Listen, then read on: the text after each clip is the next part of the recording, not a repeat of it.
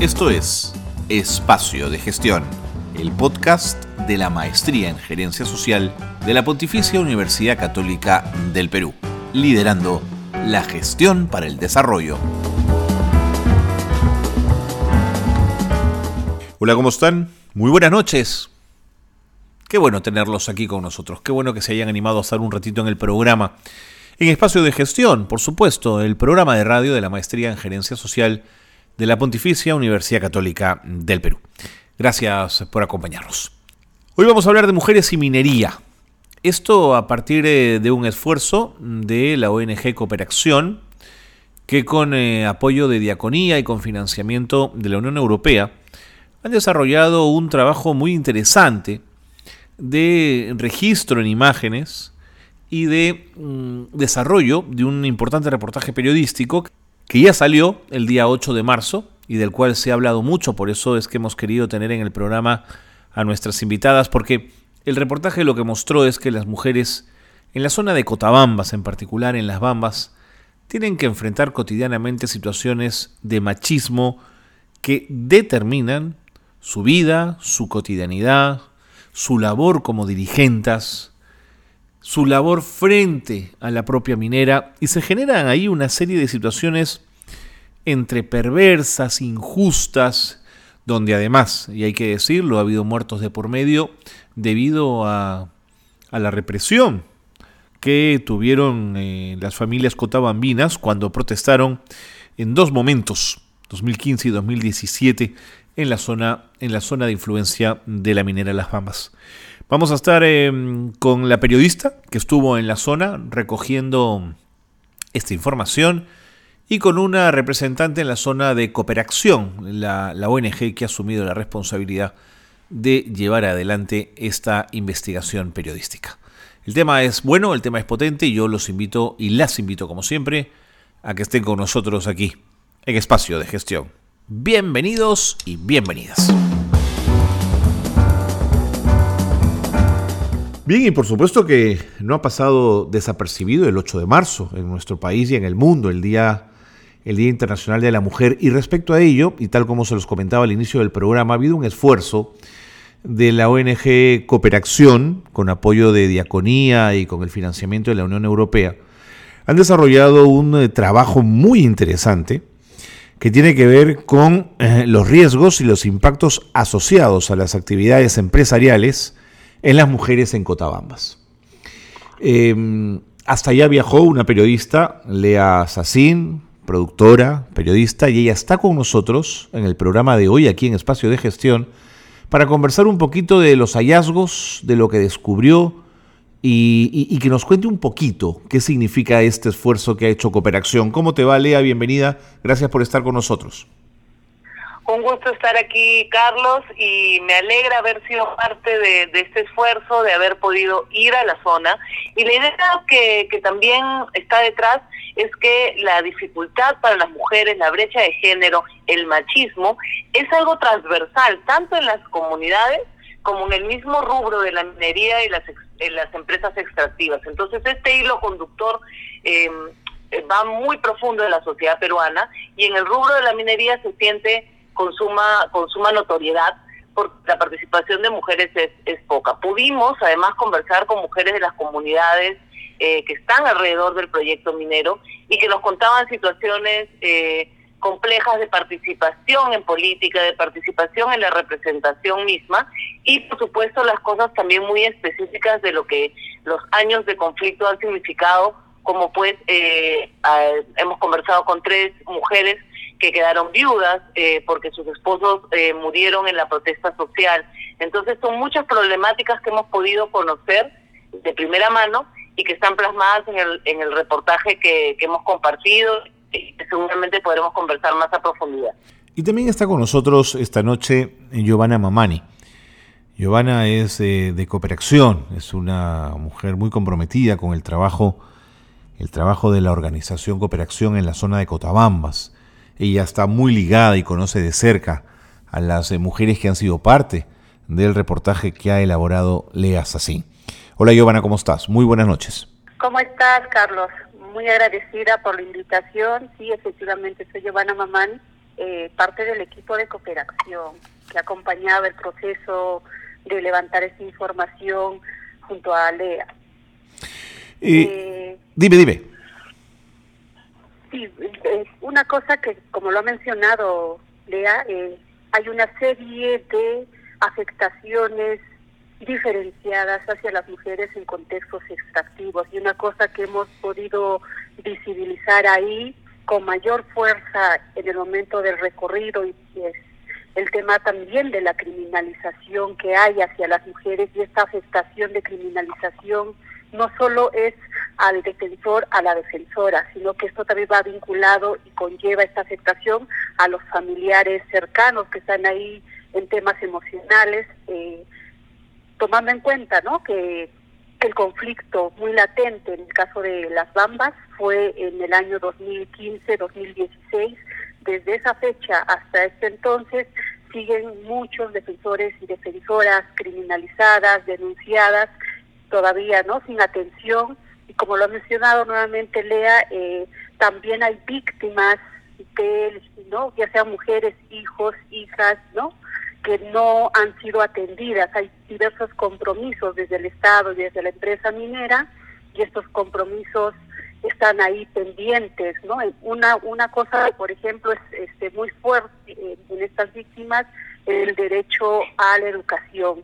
Mm. Eh, ha sido un compromiso eh, acceder el tema de educación desde la empresa y el Estado hasta la fecha están abandonados, ¿no? De acuerdo.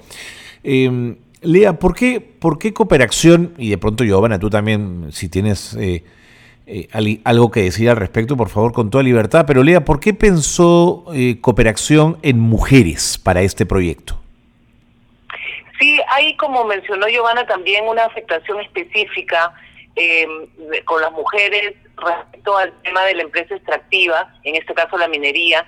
Sabemos pues que en el caso de poblaciones vulnerables, el ser mujeres por llamarlo de alguna manera un agravante. Siempre complica más la situación de una persona en situación vulnerable, ya sea población indígena, en este caso población en la zona de afectación de un, de un proyecto extractivo. Entonces, era interesante poder conocer cuáles son estas, estas afectaciones especiales eh, que hay en el caso de las mujeres, las dificultades que tienen para también acceder a los espacios de representación. Hemos podido conversar en el reportaje también eh, con una representante de la OEFA, que es una de las mujeres que se siente en las mesas de diálogo y que tiene que enfrentar también muchas veces eh, la mirada y el comentario eh, de personas que por el hecho de ser mujer no respetan su opinión o su liderazgo y, tiene también que, batallar con ello. Entonces, resultaba interesante analizar la problemática, no solamente la problemática ambiental del tema minero, sino por el lado social. Y por el lado social específicamente en la población de mujeres,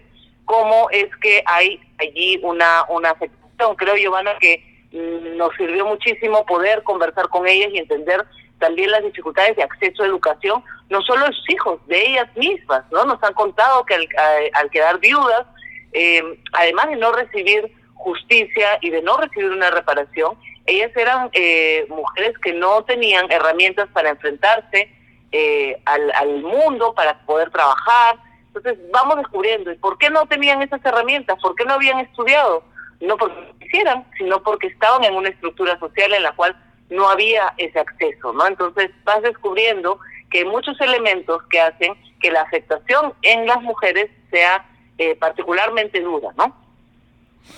Interesante.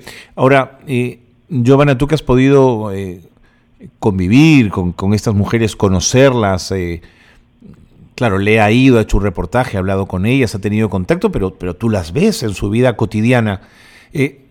Su posición, su actitud respecto a la mina es una posición em, de descontento, de, distancia, un poco de rabia. ¿Por dónde, Giovanna?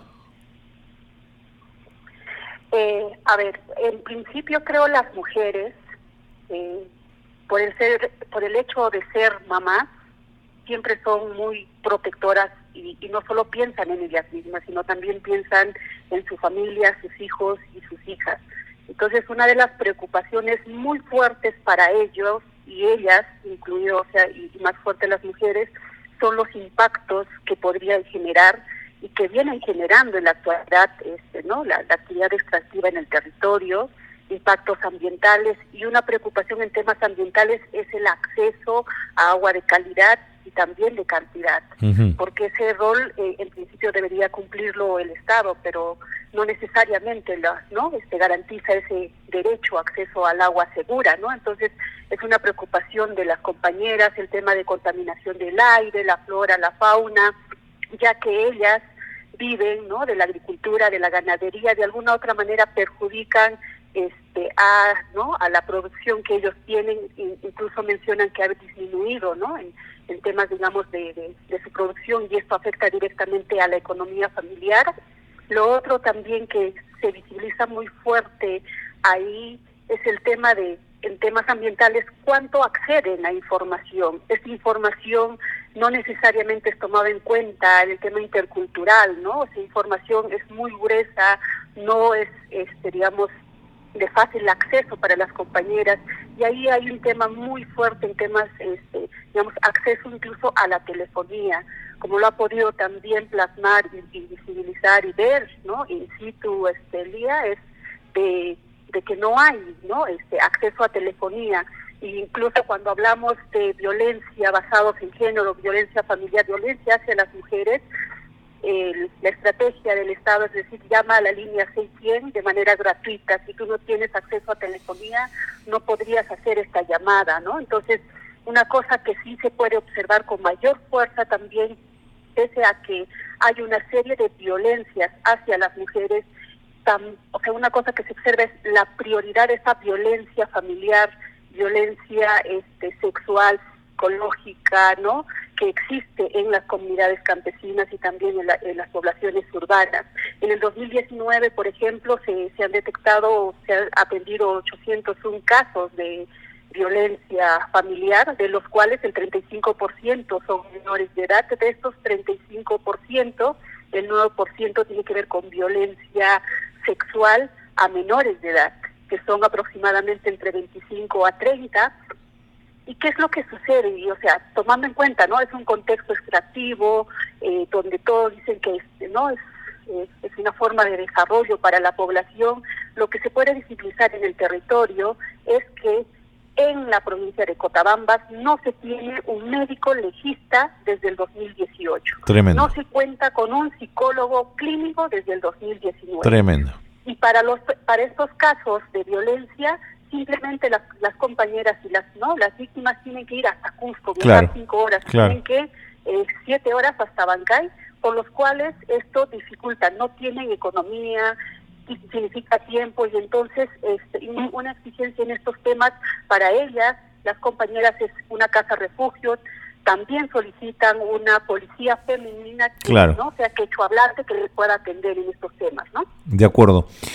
Eh, Giovanna Lea, me tengo... Tema, perdón, Carlos, del idioma del idioma es importante, como menciona Giovanna, porque muchas de ellas, si bien entienden y se pueden comunicar básicamente en español, se sienten mucho más cómodas y mucho más eh, en confianza hablando en su lengua materna, que Lea, es el quechua. Entonces, ese no, es una barrera importante. Ese no es un tema menor. Te propongo que lo conversemos eh, después de la pausa, si, si me lo permites. Me voy al corte, corte breve, y seguimos con más aquí, en Espacio de Gestión. Esto es Gerencia Social Noticias. La Reserva de Biosfera es una designación otorgada por la Organización de las Naciones Unidas, que significa que el área natural protegida es reconocida internacionalmente por su innovación y demostración de desarrollo sostenible y ordenamiento territorial.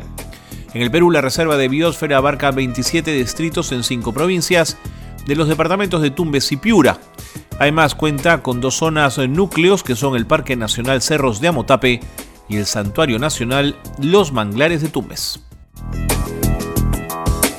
Según la organización Mongabay, entre el 2010 y el 2020 la comunidad de San José de Querene perdió 6.282 hectáreas, lo que representa el 29,1% de su territorio. La extracción indiscriminada de oro ha trastocado la vida del pueblo Jarakbut, en esta comunidad que desde hace seis años espera que avance el proceso para la definición de límites territoriales.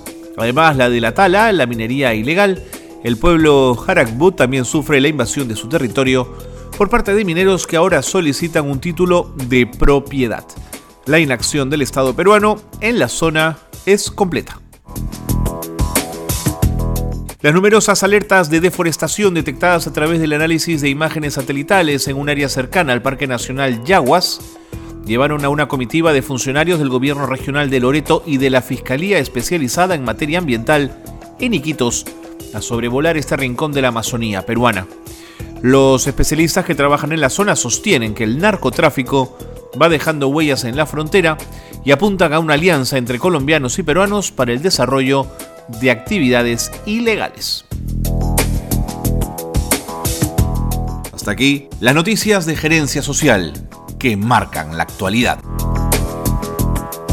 Seguimos en el programa, qué bueno que se han quedado con nosotros. Estamos eh, con la periodista y productora Lea Sassin, quien viajó a Cotabambas, a la zona de la minera Las Bambas, a hacer un reportaje sobre la vida, la lucha, el coraje de las mujeres que viven en la zona de influencia minera y cómo tienen que cotidianamente pelear, contra mil y un obstáculos e intentan de alguna manera sobrellevar unas vidas en una situación siempre compleja. Y Giovanna Mamami, eh, Mamani, perdón, que es de Cooperación, está también con nosotros porque ella trabaja activamente en Cotabambas y conoce la zona y conoce estas mujeres y ambas me están contando em, a raíz del 8 de marzo, Día Internacional de la Mujer, de cuál es la situación real de estas mujeres, de estas compatriotas, de estas peruanas que tienen que vivir en estas condiciones.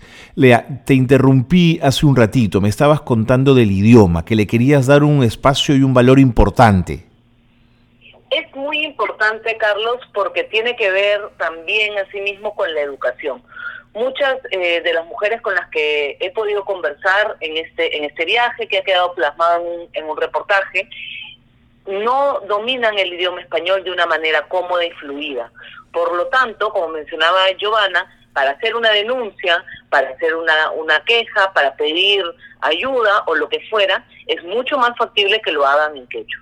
¿Qué tanto las autoridades se preocupan, el Estado se preocupa de tener personal en todos los niveles que pueda atenderlas eh, en quechua? Ese es un punto interesante e importante de tratar. Y por otro lado, como te comentaba, en muchos casos esto ocurre por, por el hecho de que no han podido acceder a la educación. ¿Por qué no han podido acceder a la educación? Por el hecho de ser mujeres.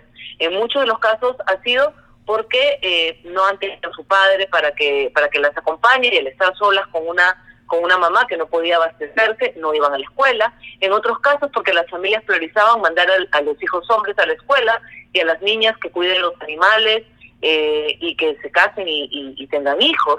Entonces tiene mucho que ver con el acceso a la educación y por otro lado con el acceso a las entidades públicas y, a espacios donde puedan eh, presentar también ellas, en, en, debido al caso, una denuncia, por ejemplo, ¿no? eh, sí, Giovanna, dime. Eh, Sí, Carlos, lo que también quería mencionarte hace un momento preguntaba si las compañeras se oponen a la actividad extractiva. De hecho, la o sea, las compañeras no se oponen a la actividad extractiva y creo que también la población, eh, pero sí quieren una convivencia no en armonía, pero que puedan cumplir este, diversos acuerdos y compromisos que tienen con la comunidad, que tienen con el distrito y con la provincia, ¿no? Y hablando en este caso de las mesas de diálogo, en el caso de, la provincia de Cotabambas, a raíz del conflicto del 2015 y 2016, a la fecha se tienen nueve ejes temáticos, ¿no?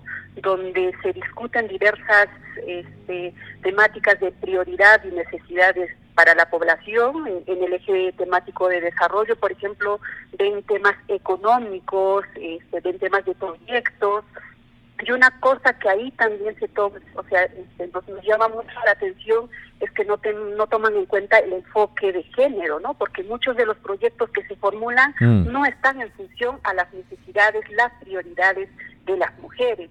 Incluso en estos espacios de discusión y las mesas de diálogo, en su mayoría participan varones, ¿no? O sea, es mínima la participación de mujeres. Entonces es una también de, de, las preocupaciones de las compañeras en temas de participación en estos espacios de toma de, decisiones, porque ellas a partir de diversos este, encuentros diálogos que se tiene, dice, nosotros en el momento de conflicto, exigencia de derechos, estamos ahí, pero al momento de sentarnos a conversar y exigir una solución a las problemáticas, las agendas de las mujeres son invisibilizadas y también tiene que ver mucho este de que no eh, este rol que cumplen o diversidad de roles que cumplen las mujeres por las cuales no mm. participan no y tiene que ver otro otro serie de factores también que limitan digamos esta participación de la mujer en esos procesos. Eh, y en todo esto eh, Lea no sé si pudiste al conversar con, con las señoras al conversar con estas mujeres si pudiste preguntar por los hombres digamos cuál es su rol en todo esto Sí, hay un, hay un tema importante. Uno de los casos con los que pude conversar, que fue el de Isaura, me conmovió mucho porque su padre participó de la entrevista y él más bien tenía una visión de que hubiera querido que su hija estudie el colegio completo, la universidad, eh, y eso eso nos compartía y nos y nos comentaba.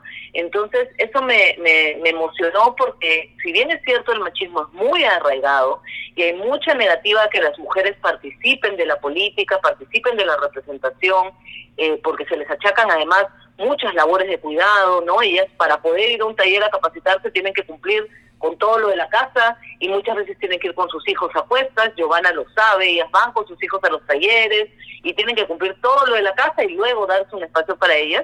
Hay luces de esperanza, Carlos, hay eh, mentes que están cambiando y espero que las de los más jóvenes también también a sí mismos, ¿no? Entonces, eh, también conversábamos eh, con otra de las de las dirigentes muy importantes, como es Virginia Pinares, y ella me comentaba que, que muchas veces su familia le reclamaba, ¿no? ¿Por qué dedicas tanto tiempo a eso? Mm. Mira todos los problemas que trae, mejor ya no participes. Entonces, hay situaciones en el entorno familiar que, que van teniendo que ver, ¿no? Eh, sin embargo, me quedo con, con la imagen de, del padre de, Isaura, que es eh, viuda de uno de los fallecidos en el, en el, conflicto, quien más bien tenía una visión de, de que sus nietas, eh, que son que quedaron huérfanas a raíz de, de la muerte de su padre, eh, puedan estudiar, ¿no? Y puedan tener con eso mayores posibilidades de decidir su futuro, ¿no? Giovanna, y estas mujeres en, en sus labores de liderazgo, en las mesas de diálogo, eh, ¿qué tipo de liderazgo ostentan o manifiestan? Digamos, ¿son mujeres con vocación de diálogo, de encontrar soluciones, de sumar? ¿O por el contrario, dirías que más bien son más trejas, más difíciles, eh, el conflicto de alguna manera siempre las ubica allí. ¿Qué, qué dirías de eso, Giovanna? Eh, acompañar a organizaciones de mujeres tiene diversas peculiaridades, ¿no?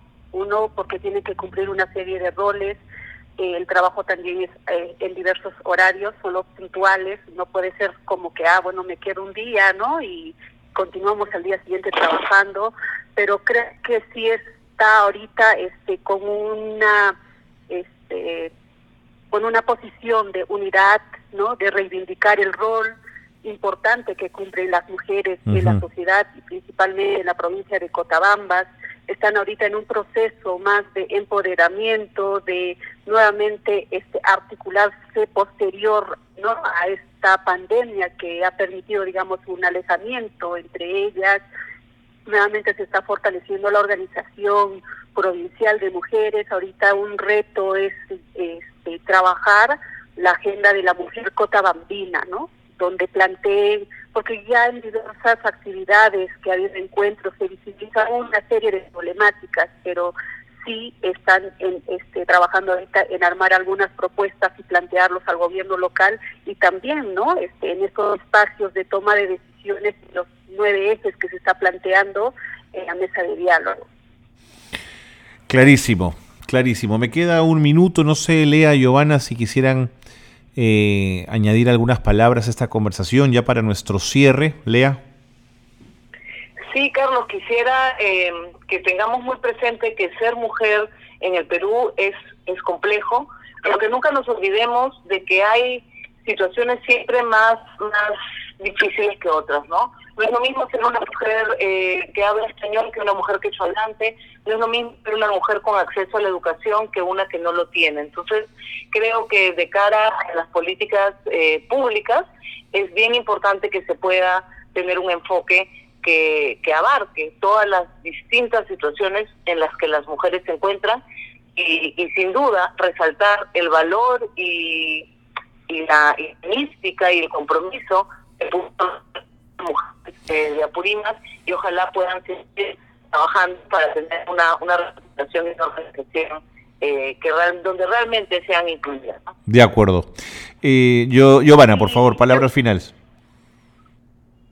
Agradecerte a ti, Carlos, que hayan tenido el interés en conocer la situación de las mujeres en contextos extractivos, ¿no? En específico en el territorio de Cotabamba.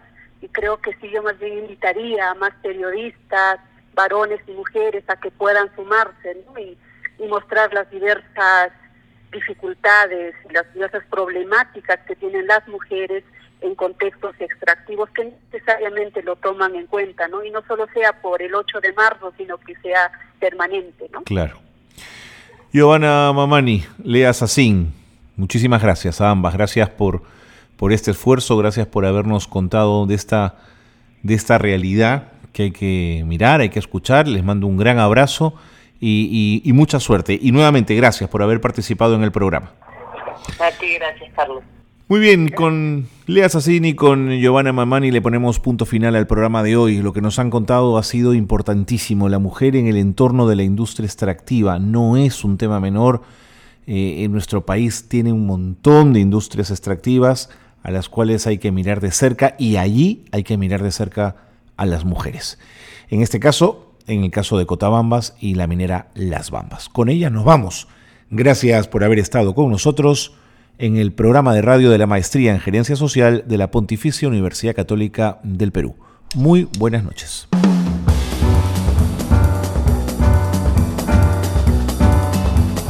Hasta aquí una nueva edición de Espacio de Gestión, la gerencia social liderando la gestión para el desarrollo.